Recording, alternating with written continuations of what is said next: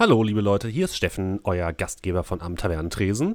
Ich habe leider schlechte Neuigkeiten für diese Woche. Es wird leider keine neue Folge von Broken Compass geben, da wir leider mit sehr schwerwiegenden technischen Problemen zu kämpfen hatten. Aber keine Sorge, wir spielen nächste Woche ganz regulär weiter.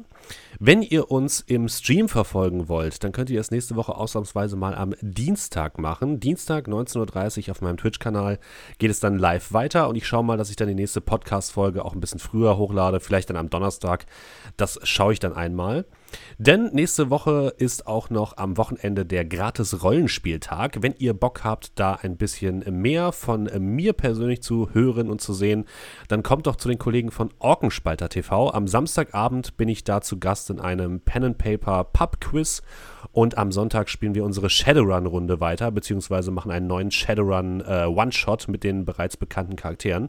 Ich würde mich freuen, wenn ihr einfach trotzdem vorbeikommen würdet und uns äh, ja, ein bisschen Gesellschaft leisten würdet. Und ansonsten hören wir uns hoffentlich nächste Woche wieder. Macht es gut und bleibt gesund.